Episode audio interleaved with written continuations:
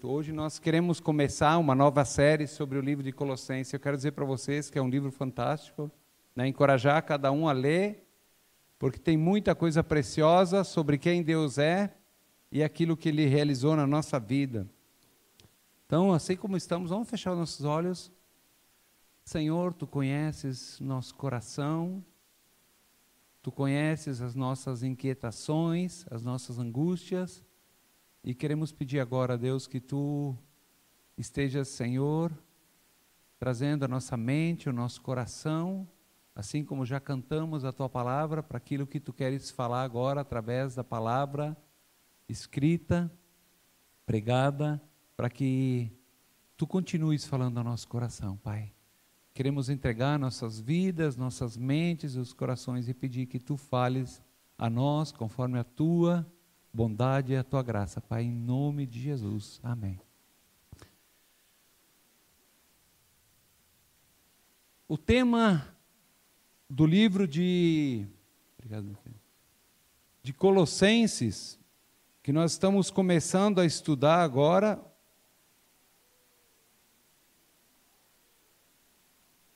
é a supremacia de Cristo para nos salvar e nos transformar.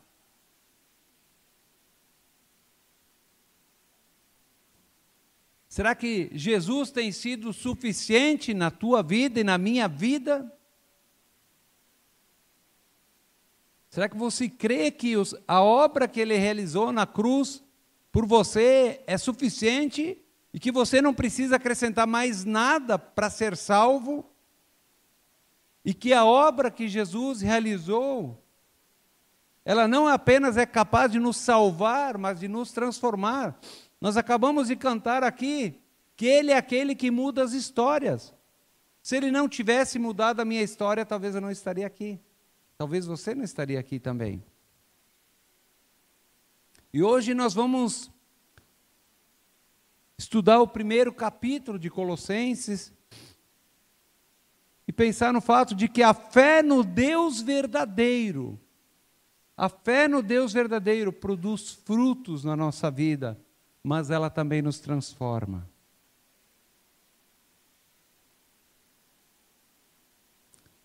A autoria do livro de Colossenses é do apóstolo Paulo e de Timóteo, está no versículo 1. E Paulo escreve aos cristãos de Colossos para ensiná-los, para encorajá-los, para adverti-los dos perigos que eles corriam, e muitos perigos nós corremos hoje também. Muitas doutrinas duvidosas, muitas coisas que querem nos afastar de Cristo, que é o centro do universo, aquele que morreu e, e realizou a salvação por nós. Nos dizendo que eu e você precisamos fazer algo, que precisamos experimentar algo diferente. Mas Paulo escreveu para esses irmãos, para tranquilizá-los e para trazê-los para o centro do Evangelho que é Cristo. E Paulo escreve de Roma, da sua primeira prisão em Roma, 60, 62, onde ele estava numa prisão domiciliar e ele podia receber visitas. Mas o motivo era corrigir falsos ensinamentos e práticas que estavam abalando a fé dos colossenses. Muitas vezes eu e você não nos sentimos seguros, firmados na rocha, por quê? Porque nós ainda temos ensinamentos que não fecham com a palavra de Deus, que estão abalando, que não nos dão segurança, em meio às circunstâncias que nós estamos vivendo, em meio a tudo que o mundo nos oferece, as lutas que passamos. Mas Paulo escreve para esses irmãos mostrando a suficiência de Cristo. Jesus é suficiente e nada mais. Então, o resumo da carta, Paulo começa apresentando Jesus como o Messias exaltado, o Deus Supremo. E depois ele mostra que o seu sofrimento é para esse Jesus exaltado, as dificuldades que passamos é para esse Jesus exaltado. Tem um propósito. E ele aborda as pressões, haviam várias pressões que queriam fazer com que os colossenses se afastassem de Cristo, do verdadeiro evangelho. E ele mostra também o novo estilo de vida que a ressurreição de Cristo ela proporcionou e trouxe para mim e para você, para que eu e você possamos experimentar a vida abundante que Deus dá para nós.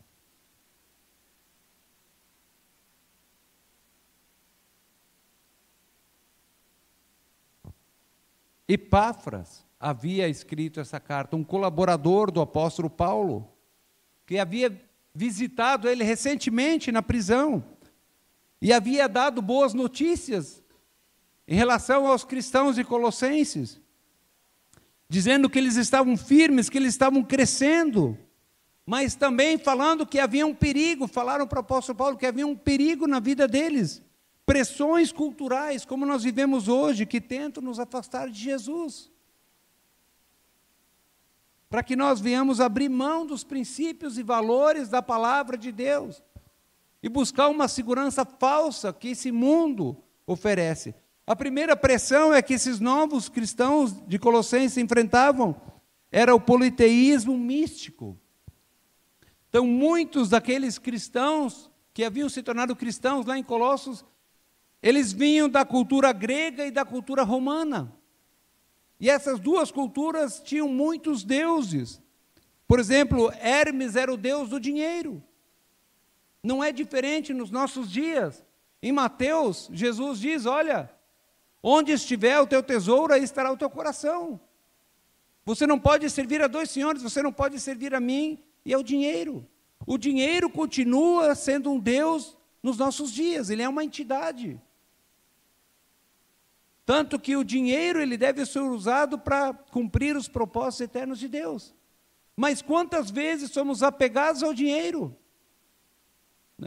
Né? Quando você lê na palavra sobre dízimo e ofertas, às vezes, não, mas eu não vou dar esse, eu trabalhei, esse dinheiro é meu. Se eu não sou livre para contribuir, para ajudar alguém que está necessitado, é porque o dinheiro ele está ocupando um lugar que não é o lugar dele. Ele está sendo o senhor da nossa vida. Outro deus daquela época era Afrodite, o deus da sensualidade nos nossos dias. Inclusive, muitas vezes, entre cristãos, o, dinheiro, o, o, o sexo ele é um deus. Nós não colocamos o dinheiro, não colocamos a nossa sexualidade aos pés de Jesus. Porque ele não é o centro porque ele ainda não preencheu o coração, nós usamos isso para tentar preencher o vazio que há em nosso coração. Apolo era o deus da música. Aí as pessoas perguntam: a gente pode escutar música que não é música gospel? Pode. Não existe música cristã e música secular. Existe música boa e música ruim. Secular é aquilo que não tem nada a ver com Deus. Então nós precisamos ter discernimento. Então, muitos daqueles cristãos de Colossos que haviam se convertido a Cristo, eles seguiam Jesus. Mas eles apenas agregaram Jesus aos outros deuses a quem eles serviam. Será que eu e você não temos feito concessões? Nos agarramos a Jesus, mas nos agarramos a tantas outras coisas. Jesus não é suficiente. Mas, em segundo lugar,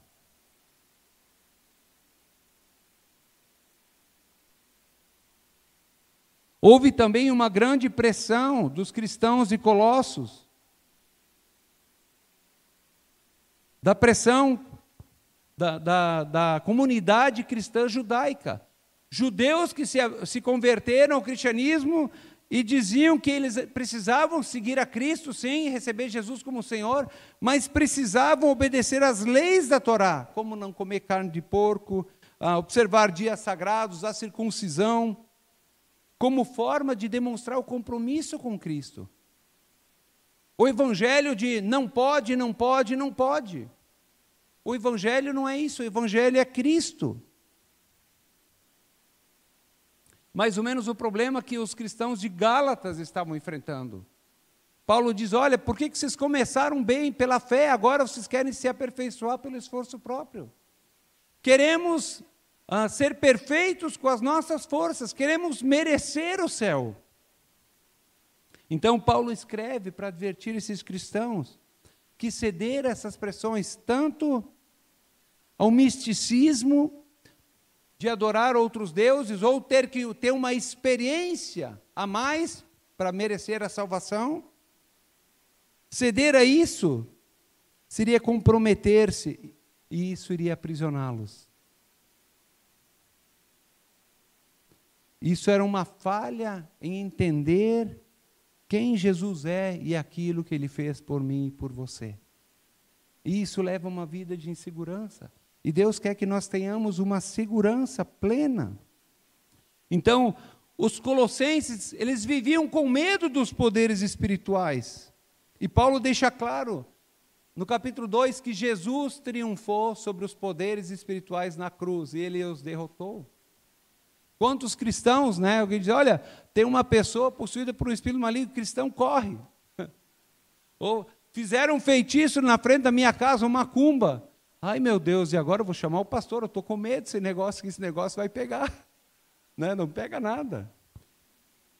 Quando Cristo é o centro da sua vida. Por quê? Porque Jesus triunfou sobre eles na cruz. E por meio da sua morte e ressurreição, ele nos libertou de qualquer obrigação. Então Jesus cumpriu no meu nome, no teu, se você colocou a sua fé nele, todas as leis da Torá, ele cumpriu plenamente a lei que eu e você não conseguiríamos cumprir. Essa lei que não era capaz, não é capaz de mudar um coração humano egoísta. Obediência à lei pelo esforço próprio não consegue mudar a nossa vida, gera mais pressão. E assim, aquilo que Jesus fez por sua morte e ressurreição não necessita mais nada, é suficiente para nossa salvação. Nós não precisamos mais de nenhuma experiência, não precisamos ficar seguindo regrinhas humanas ou ter uma experiência mística. Como Paulo diz no capítulo 2, 20 a 23. Então, ele próprio é o cumprimento da lei. Jesus Cristo, ele tem poder para nos transformar, para nos dar uma nova vida. Então, Paulo escreveu essa carta para encorajar aqueles cristãos a abordarem essas questões que Epáfras tinha trazido para ele.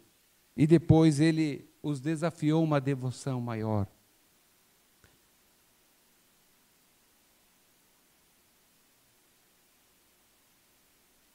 E o apóstolo Paulo, ele começa a sua carta, depois da saudação e tudo, no, no versículo 3 a 8, ele começa a sua carta com uma oração de gratidão pela vida daqueles cristãos. Acompanhe aí na sua Bíblia, versículos 3 a 8.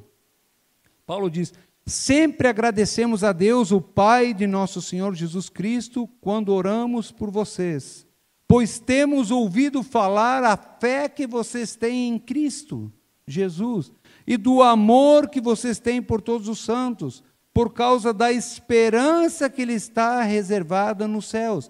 Esperança da qual vocês ouviram por meio da palavra da verdade, o evangelho que chegou até vocês.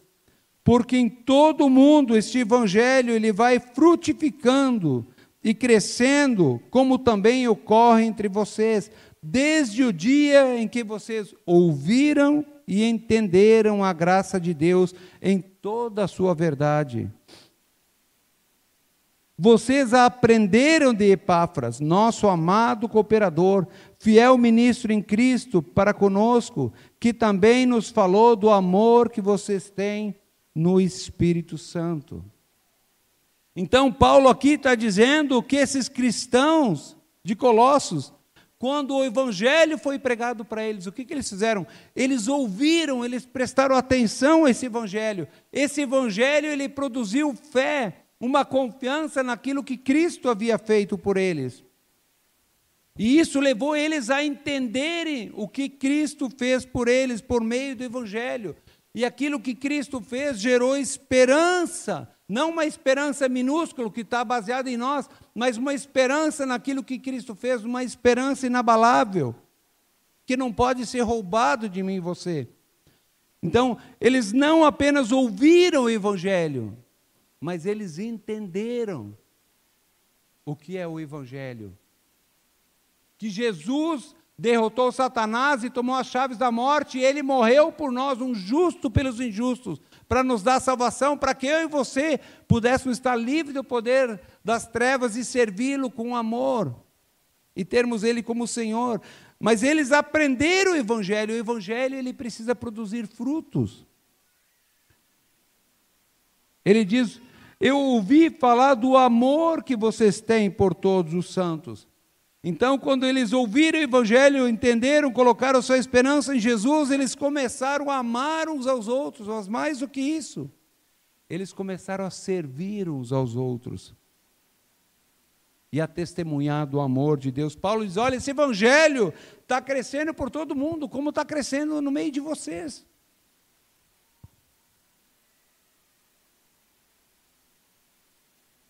Que diferença Jesus tem feito nas nossas vidas? Quando você ouviu o Evangelho, isso gerou fé. Fé não é acreditar naquilo que eu quero, é fé, é confiar que Jesus é suficiente, que Ele é quem Ele diz ser, que Ele vai cumprir tudo o que Ele falou, e que eu e você somos quem Ele diz que nós somos, filhos amados. Isso basta, e que Ele nunca vai nos abandonar.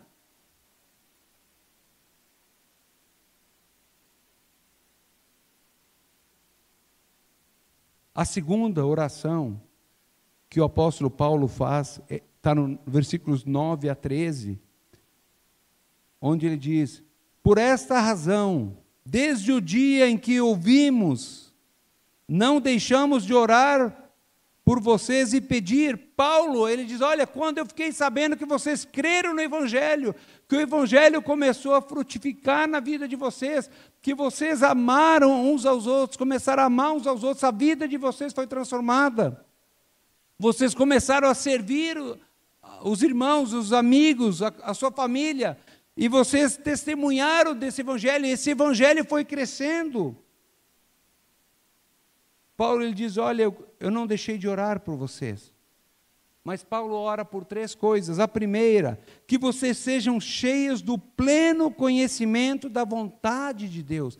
Paulo não diz que vocês sejam plenos, cheios do pleno conhecimento de Deus. Porque eu e você não temos como conhecer Deus plenamente. Como um Deus ilimitado, que criador do universo vai caber numa caixolinha do nosso tamanho, né? Mas Paulo está dizendo: olha, que vocês sejam cheios do pleno conhecimento da vontade de Deus. Nós que nos dizemos cristãos, muitas vezes, nós queremos a salvação, nós queremos as bênçãos, mas será que eu e você conhecemos a vontade de Deus? Hoje, tá bom, Jesus, já peguei a minha salvação aqui, agora eu vou continuar a minha vida. Não, Jesus tem uma vida maravilhosa para nós. E Ele quer que nós conheçamos tudo que Ele tem, porque isso vai nos dar vida abundante. Não adianta você ter um, um computador de última geração com um programa velho.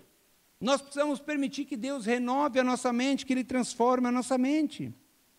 Nós cantamos há pouco aqui as nossas crenças, aquilo que a gente acredita.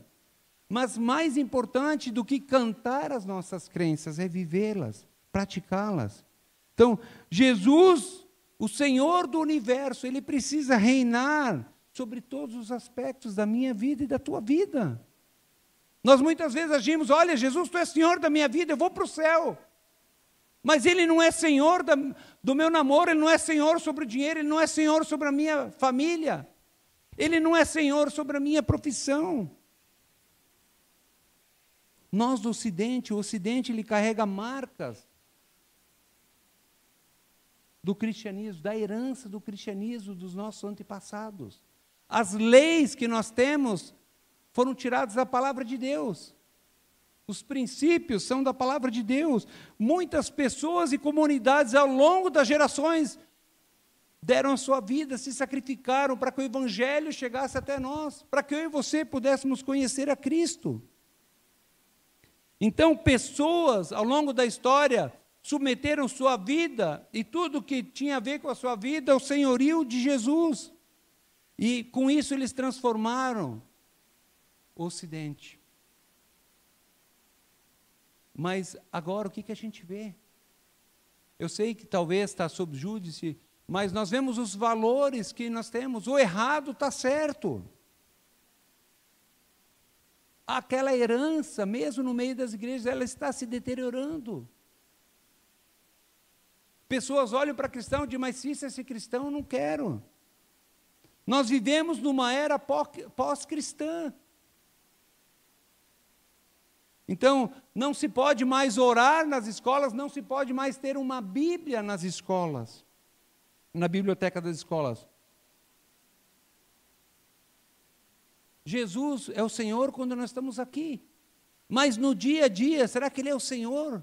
Sobre o meu trabalho, sobre o meu dinheiro, sobre a maneira como eu, eu lido com as pessoas, como eu ajo nos meus negócios, Onde nós temos falhado? Porque o Evangelho tem se deteriorado. Colossenses 2, 6 e 7, eh, desculpe, 2, 6 e 7 diz assim: Portanto, assim como vocês receberam Cristo Jesus, o Senhor, continuem a viver nele não basta receber Jesus como Senhor, precisamos viver nele, enraizados, edificados nele, firmados na fé, como foram ensinados, transbordando de gratidão. O problema é que nós achamos que a nossa fé não tem a ver com a nossa vida e com a nossa prática. Mas o senhorio de Jesus, ele tem que afetar todas as áreas da nossa vida. A maneira como nós nos relacionamos. E Paulo diz: Olha, eu oro também para que vocês sejam cheios com toda sabedoria. Não basta nós conhecermos a palavra de Deus. Talvez você saiba a vontade de Deus, mas nós precisamos aplicá-la ao casamento. Tem muitos casamentos de cristãos que estão caindo aos pedaços. Por quê? Porque Jesus não é o Senhor porque a esposa tem que me agradar. O marido tem que agradar a esposa, sim, isso faz parte. Mas o casamento não é para eu e você sermos felizes. Você tem que me fazer feliz. Deus, Ele deu o casamento para que por meio do casamento eu e você venhamos glorificá-lo. Por meio do casamento, o casamento só vai dar certo se nós morrermos para nós para que Cristo possa viver. Se nós nos sacrificarmos pelo casamento um pelo outro, vivermos um amor sacrificial, se nós pedirmos perdão, se nós perdoarmos. Jesus, ele precisa ser o Senhor do nosso casamento. O propósito não é ser feliz, é glorificar Deus. O propósito do dinheiro não é a minha felicidade, o meu consumismo, mas cumprir os propósitos de Deus. Sim, nós podemos usufruir. A Bíblia diz que é bênção usufruir daquilo que do fruto do nosso trabalho. Mas o dinheiro não é para sermos felizes, o dinheiro é para cumprirmos os propósitos de Deus aqui na terra, para amarmos, para servirmos, para levarmos a sua obra adiante.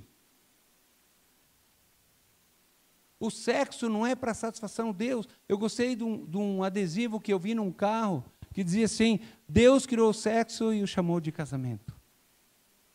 É para ser vivenciado entre duas pessoas que têm um compromisso por toda a vida. Então, tudo, a, a minha profissão, a tua profissão, não é para ganhar dinheiro, é para glorificar Deus. Então, tudo precisa estar debaixo do senhorio de Jesus. Nós precisamos viver uma contracultura. Nessa cultura, o homem é o centro, e muitas vezes nós vivemos um, um cristianismo humanista, onde Jesus não é o centro, onde o centro sou eu. Mas Paulo, ele ora também, eu oro para que vocês sejam cheios de todo entendimento espiritual. Não basta eu ser uh, cheio do conhecimento, eu conhecer a vontade de Deus. Não basta eu ter sabedoria, eu saber aplicar essa palavra. Nós sabemos, mas muitas vezes não vivemos. Nós precisamos ter entendimento espiritual. Entendimento espiritual é saber escolher entre o bom e o melhor. E nós achamos que nós temos o direito de escolher, ah, eu posso escolher fazer o que eu quero da minha vida. Não, eu e você fomos libertos para fazer aquilo para qual eu e você fomos criados para viver. Então, Paulo ora porque eu e você tenhamos entendimento espiritual. Nós precisamos aprender a discernir. O mundo está cheio de armadilhas. Onde isso vai levar? Temos que perguntar: onde é que esse ensinamento, onde é que essa prática vai me levar? Eu e você não somos o centro, Jesus é o centro do universo, como nós cantamos aqui. Mas o apóstolo Paulo ele diz que tudo isso, né, que conhecer a vontade de Deus, ter sabedoria, saber aplicá-la e ter discernimento espiritual, isso é para quê? Tem um propósito, não é para mim e para você, para que vocês vivam de maneira digna do evangelho, versículo 10 diz. Será que eu e você temos vivido da maneira digna do Evangelho? Né? Não é, eu e você não precisamos conquistar a salvação, como eu falei. Mas já que Jesus me libertou, eu, eu quero viver de uma maneira digna, eu fui liberto. Então eu preciso viver como uma pessoa livre, amar, servir, fazer aquilo que Jesus, Ele vai nos dar a graça para nós vivermos essa vida. E Ele diz: o propósito do conhecimento, da sabedoria e do discernimento, é, da, do entendimento espiritual para que eu e você vivamos de maneira digna do Evangelho, para que as pessoas olhem, nossa, como ele ama Jesus, mas deve ter um Deus maravilhoso, porque a maneira como essa pessoa vive, ela vive uma vida diferente. Mas ele diz para que em tudo possam agradá-lo. A quem eu e você temos tentado agradar? A nós? as outras pessoas que nos rodeiam, tentando fazer ah, aquilo que agrada a eles para sermos aceitos. Não precisamos fazer isso, somos plenamente aceitos por Deus. Então, Paulo diz: olha, para que vocês, ah, ah, sabedoria, discernimento espiritual, é para que nós possamos agradá-lo em Deus. Deus, o que agrada? Quando você ama, e não para ganharmos algo mas porque Ele nos amou e porque nós amamos Ele. Quando nós amamos uma pessoa, quando nós amamos o nosso cônjuge, nós queremos agradá-lo, queremos fazer a vontade dEle. Então, isso é para que nós possamos demonstrar o nosso amor por Deus. A questão é: será que eu amo a Deus? Ou nós precisamos de Deus? Eu preciso que o Senhor me encha do teu amor, porque o meu amor tá, a minha chama está baixa. Mas Ele diz: para que vocês frutifiquem em toda boa obra. Nós não temos que dar frutos para ganhar a salvação, nós já ganhamos, é um presente maravilhoso que Ele nos dá por amor, é graça, presente merecido. Mas uma árvore saudável, ela vai frutificar. Né? Eu tinha um pé lá em casa que não dava fruto, daí eu peguei no pescoço da árvore, só miserável, dê fruto, que senão tu vai ver o que eu vou fazer contigo. E ela deu fruto. Não, não é assim que funciona, né? Então, se a árvore não está dando fruto, é porque está faltando algum nutriente. Onde nós temos ah, falhado? Onde é que eu estou focando? Onde é que eu estou enraizado? Né? O que determina o fruto, onde é que as minhas raízes estão? Minha vida está arraizado nos princípios deste mundo, nos, nos valores desse mundo caído ou na palavra de Deus em Cristo se a minha, palavra, se a minha vida está alicerçada, arraizada em Cristo, nós vamos frutificar para a glória de Deus. Para que cresçam em conhecimento de Deus. Será que eu e você conhecemos a Deus mais hoje do que há um ano atrás?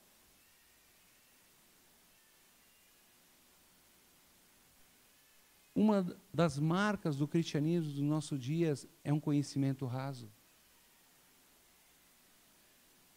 Eu e você, nós, você consegue ir a, a palavra de Deus, ler a palavra e tirar o alimento para você, né, pedindo ajuda do Espírito Santo e dizer: Deus, fala comigo.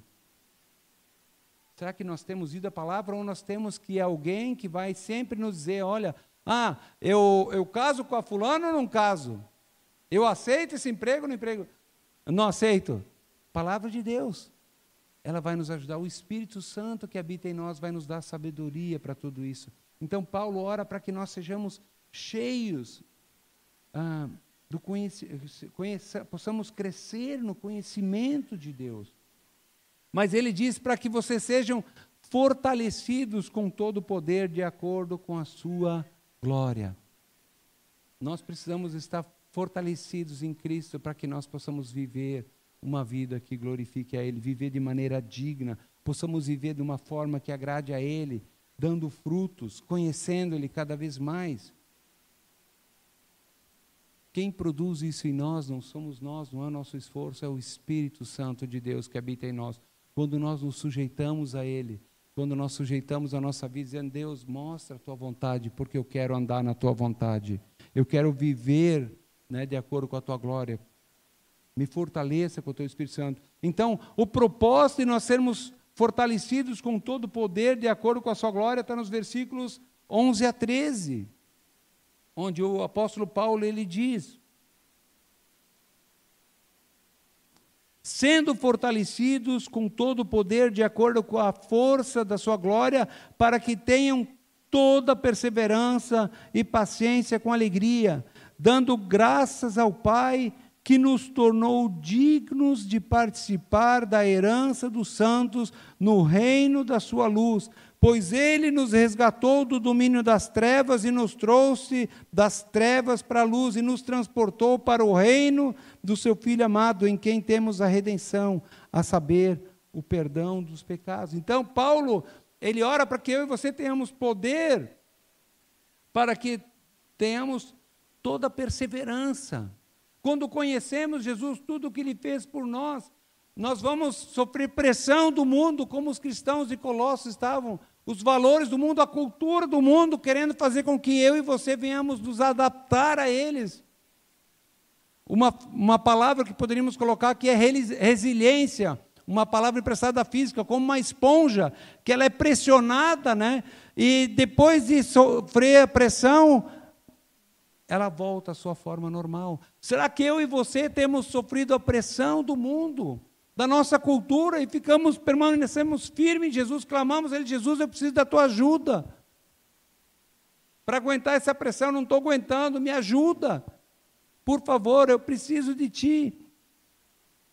Será que eu e você temos permanecido firmes mesmo com toda essa pressão, sem mudarmos, sem cedermos aos valores desse mundo ímpio? A quem temos tentado agradar? Os nossos amigos, a nossa família, a cultura? Ou a Deus? E Paulo ele ora para que eu e você tenhamos poder para perseverarmos, sofrermos a pressão, não cedermos nem um milímetro e permanecermos firmes em Cristo, sem abrir mão dos princípios e valores da palavra de Deus, porque Ele é fiel e Ele vai cuidar de nós. Mas Paulo também, ele ora para que eu e você sejamos cheios de paciência com alegria, saber esperar o tempo certo e nos alegrarmos, né? não porque nós estamos passando por dificuldade, mas porque nós sabemos que Deus é fiel e Ele não vai permitir que eu e você sejamos tentados além de que possamos suportar. Mas Ele vai nos dar um escape, Ele vai permanecer firme com a gente paciência com alegria. Isso acontece quando você, rapaz jovem, né, ainda não, não conheceu a donzela e vai passando os 20, 25 anos, né? E daí começa aquelas piadinhas sem graça, né? Vai ficar para titio, não sei o quê, vai ficar para titia, né? E daí tu diz: "Não, tem que dar um jeito esse negócio aí". Né? Mas eu conheci uma menina, um rapaz, ele não conhece Jesus, mas ele, ele só falta se converter. Né? Ou você permanece firme, crendo que Deus vai ter o melhor para você, que Ele não está demorando, mas Ele está preparando o melhor, e que no tempo certo Ele vai dar o melhor para você. Então, ter paciência com alegria, Deus, o Senhor é suficiente. Eu quero muito isso mas eu quero o melhor que o Senhor tem, eu quero aquilo que o Senhor tem para mim, eu, tô, eu vou esperar alegremente, porque eu sei que o Senhor me ama e o Senhor sempre vai ter o melhor para mim. Mas ele fala também com gratidão, gratidão não por passar dificuldade, mas o versículos 12 e 13 ele diz: dando graças ao Pai que nos tornou, gratidão porque Ele nos tornou dignos de participar da herança dos santos no reino da luz. Eu e você não somos cristãos porque nós somos gente boa. Nós somos cristãos porque o justo de Deus, o santo de Deus, Jesus, o Senhor da glória, se tornou homem, veio morrer por mim e por você. Ele morreu pelos meus pecados e os teus para nos perdoar, mas não apenas ele viveu a vida que eu e você não conseguimos viver. E ele nos tornou dignos. Eu não sou digno de participar da glória dele, mas eu um dia vou estar no céu, porque ele me tornou digno. Porque a justiça daquele que nunca pecou foi colocada sobre a minha vida, quando eu me arrependi dos meus pecados e convidei ele para ser senhor da minha vida e todo o meu pecado foi lançado sobre ele. E Jesus olha para mim, o Wilson, miserável pecador, ele olha para mim e vê o filho dele perfeito, apesar de não ser. Eu vou estar lá porque ele é bom. Os meus atos não merecem a vida eterna com Deus, mas ele me resgatou, me tornou digno, tornou você digno da herança dos santos. Ele nos resgatou do domínio das trevas. Nós éramos escravos de Satanás. e nos transportou para o reino do seu Filho amado. Agora eu e você pertencemos ao reino da luz, em quem nós temos redenção, ou seja, perdão dos pecados. Todos os meus pecados, o meu passado foi apagado. Não porque eu fiz algo, mas porque Ele fez. Então, Paulo, ele diz: sejam gratos, perseverem, fiquem firmes, apesar das dificuldades Tenham paciência com alegria, esperem no Senhor e sejam gratos por tudo que Ele fez por você, porque Ele tornou você digno da herança dele. Então o apóstolo Paulo ele, ele introduz um poema hebraico, onde a primeira estrofe fala quem Jesus é. Versículos 15 e 16 diz que ele é o Deus criador, ele não é o homem que mais evoluído, o homem mais perfeito, o mestre mais sábio. Não, esse não é Jesus. Versículo 15, 16: Ele é a imagem do Deus invisível, o primogênito sobre toda a criação. Ou seja, Ele é o Deus invisível, o Deus perfeito, o Deus todo-poderoso que se tornou carne. Nossos, os olhos dos apóstolos puderam ver.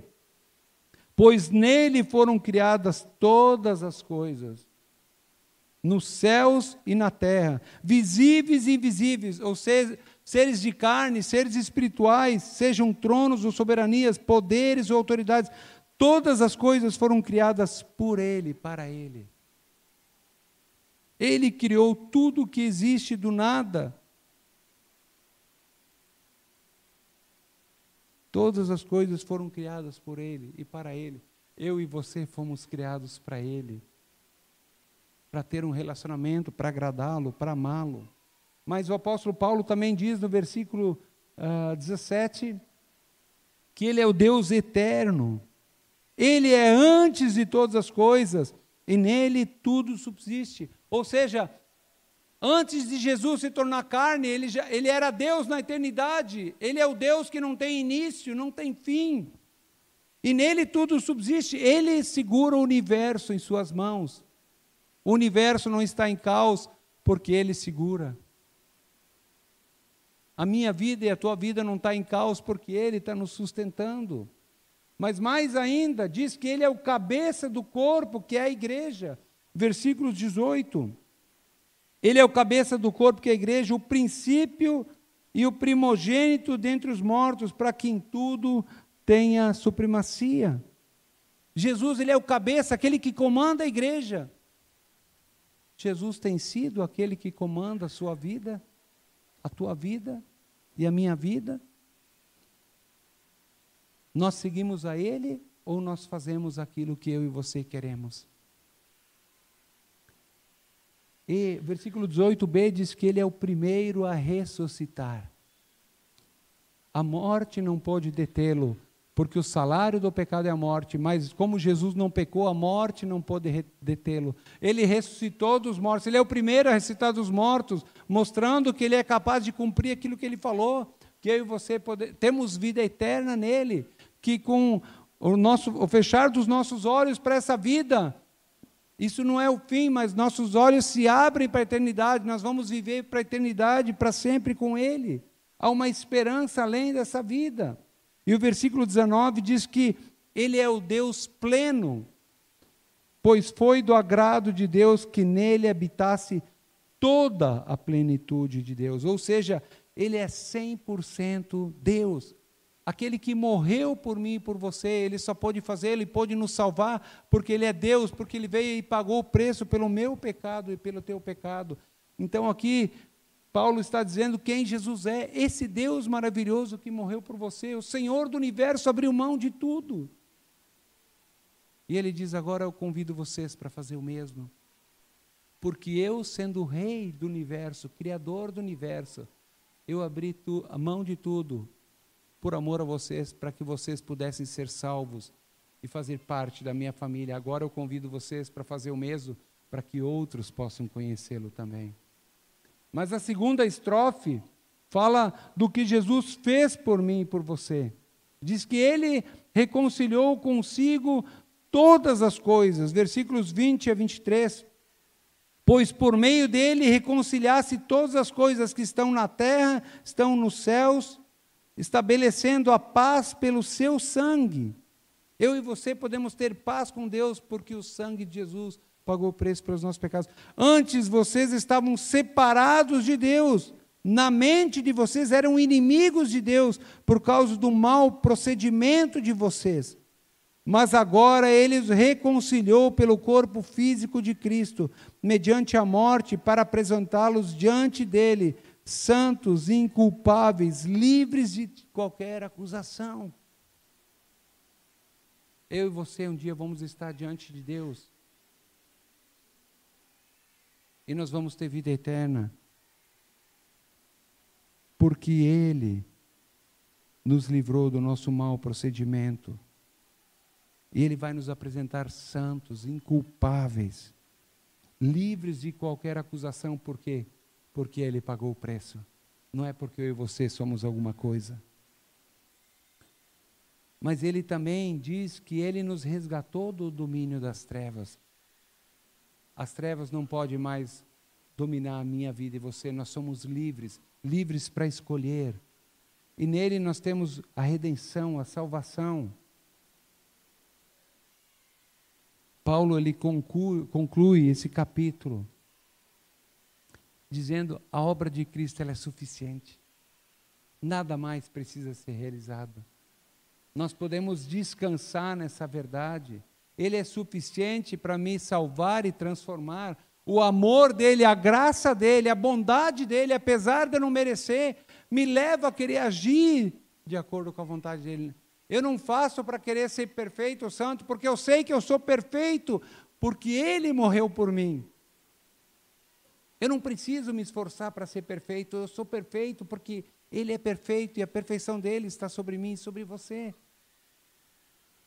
E isso me liberta. Agora eu quero viver para Ele por gratidão, por amor. Então, se alguém vem para você e diz: Olha, você tem que aceitar Cristo, mas você tem que guardar o sábado, você tem que obedecer a alguns mandamentos, né? Você tem que ter uma experiência mística.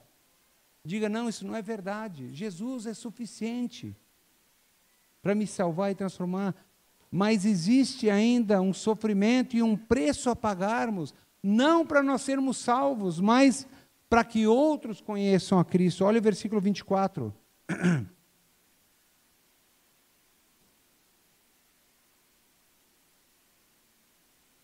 Paulo diz: Agora me alegro em meus sofrimentos por vocês e completo no meu corpo o que resta das aflições de Cristo em favor do corpo que é a igreja.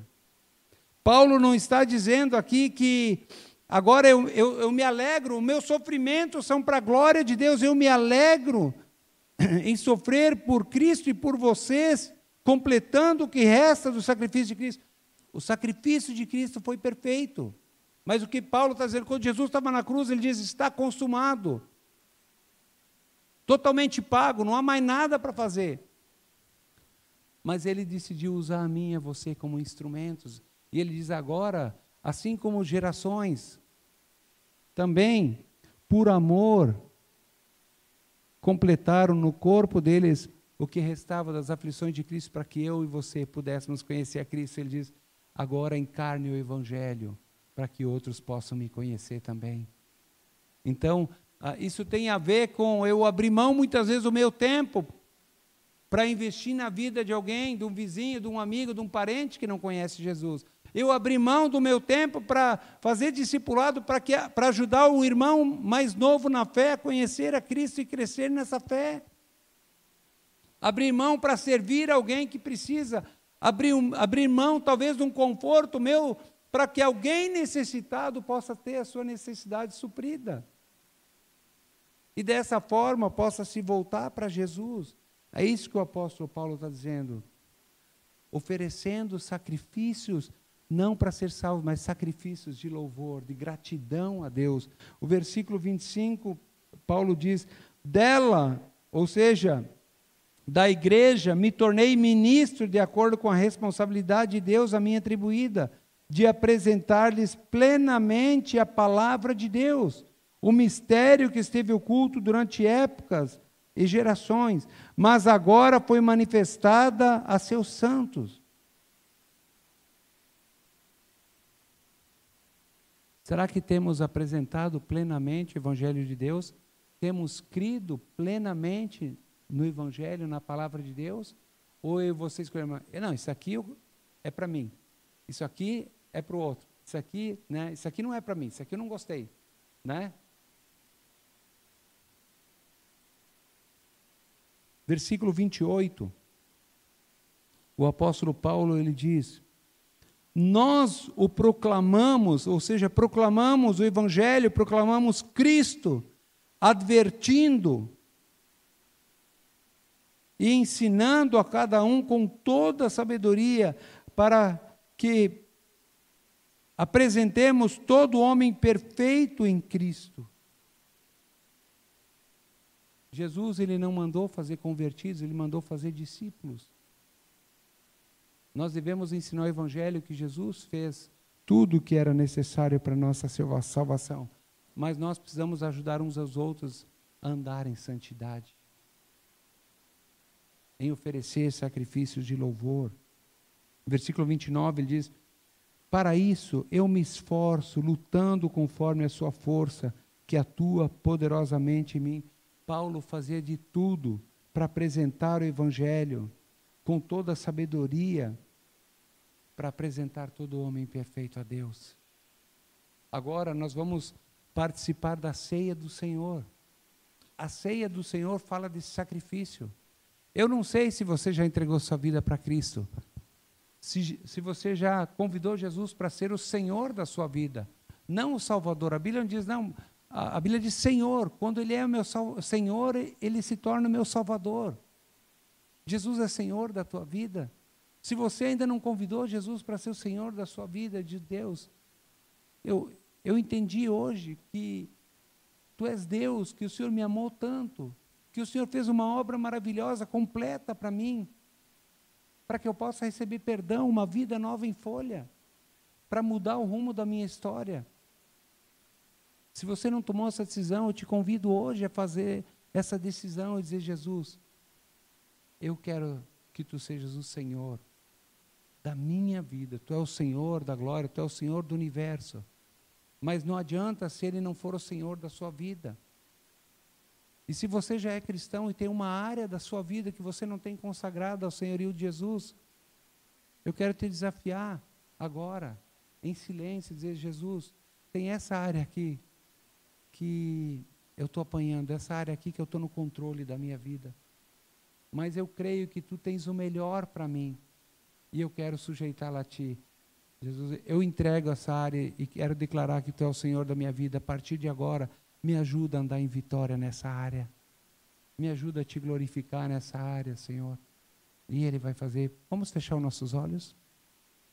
Eu vou, te, eu vou dar para você dois minutinhos para você se colocar diante de Deus e se Deus está mostrando uma área, consagre a Ele essa área da sua vida.